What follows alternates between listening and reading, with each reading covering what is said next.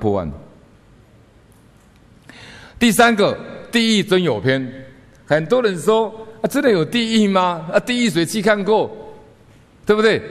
好，我先讲个故事给各位听的，挺有趣的，这真实的故事，发生在一九七九年四月，台湾桃园地方法院一个书记官叫查一峰，查一峰现在已经死掉了，他里面有个同事叫。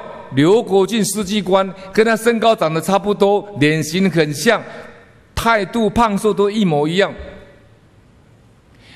在查一峰还没有死以前的一个月，有一天呢，刘国俊书记官就在他的办公室，突然间感觉脖子痛痛的，他就不由自主的走下大厅，要到餐厅去吃饭。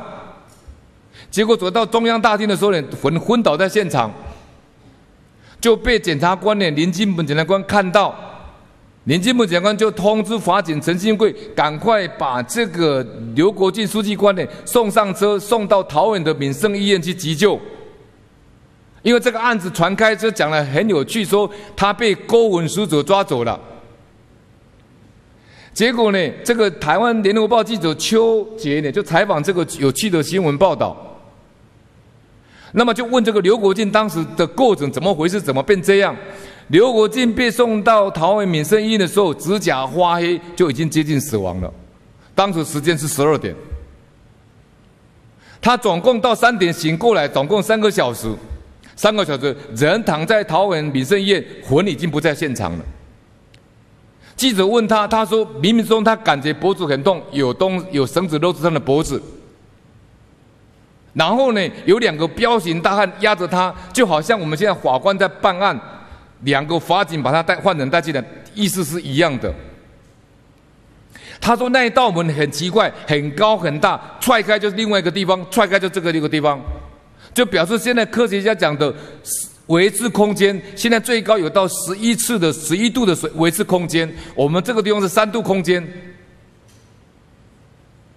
结果呢，这两个彪形大汉把他压出去，踹到了经过那个门以后呢，不同的空间。也就是说，他进入所谓的我们一般讲的阴间，我们这个叫阳间。结果桌子上有坐一个穿黑袍的这个人，他眼睛非常锐利，啊，他就看到这两个鬼卒把这个刘国俊抓来以后，他就看着他，他跟他讲说：“你抓他来干什么？你抓他干什么？”那两个也也很很很老实说，这不是你叫我们抓的吗？错了错了，抓回去，放回去，放回去。结果呢，在半路上把他放回去的时候，他是学法律的，他说：“你们这样把我压的压过来，是妨碍我的自由，我告你妨碍自由。”两个都不理他，也不讲话。到那个门把他踹开以后呢，他把他丢下去，他躺下去，站起来就回魂了，三个小时。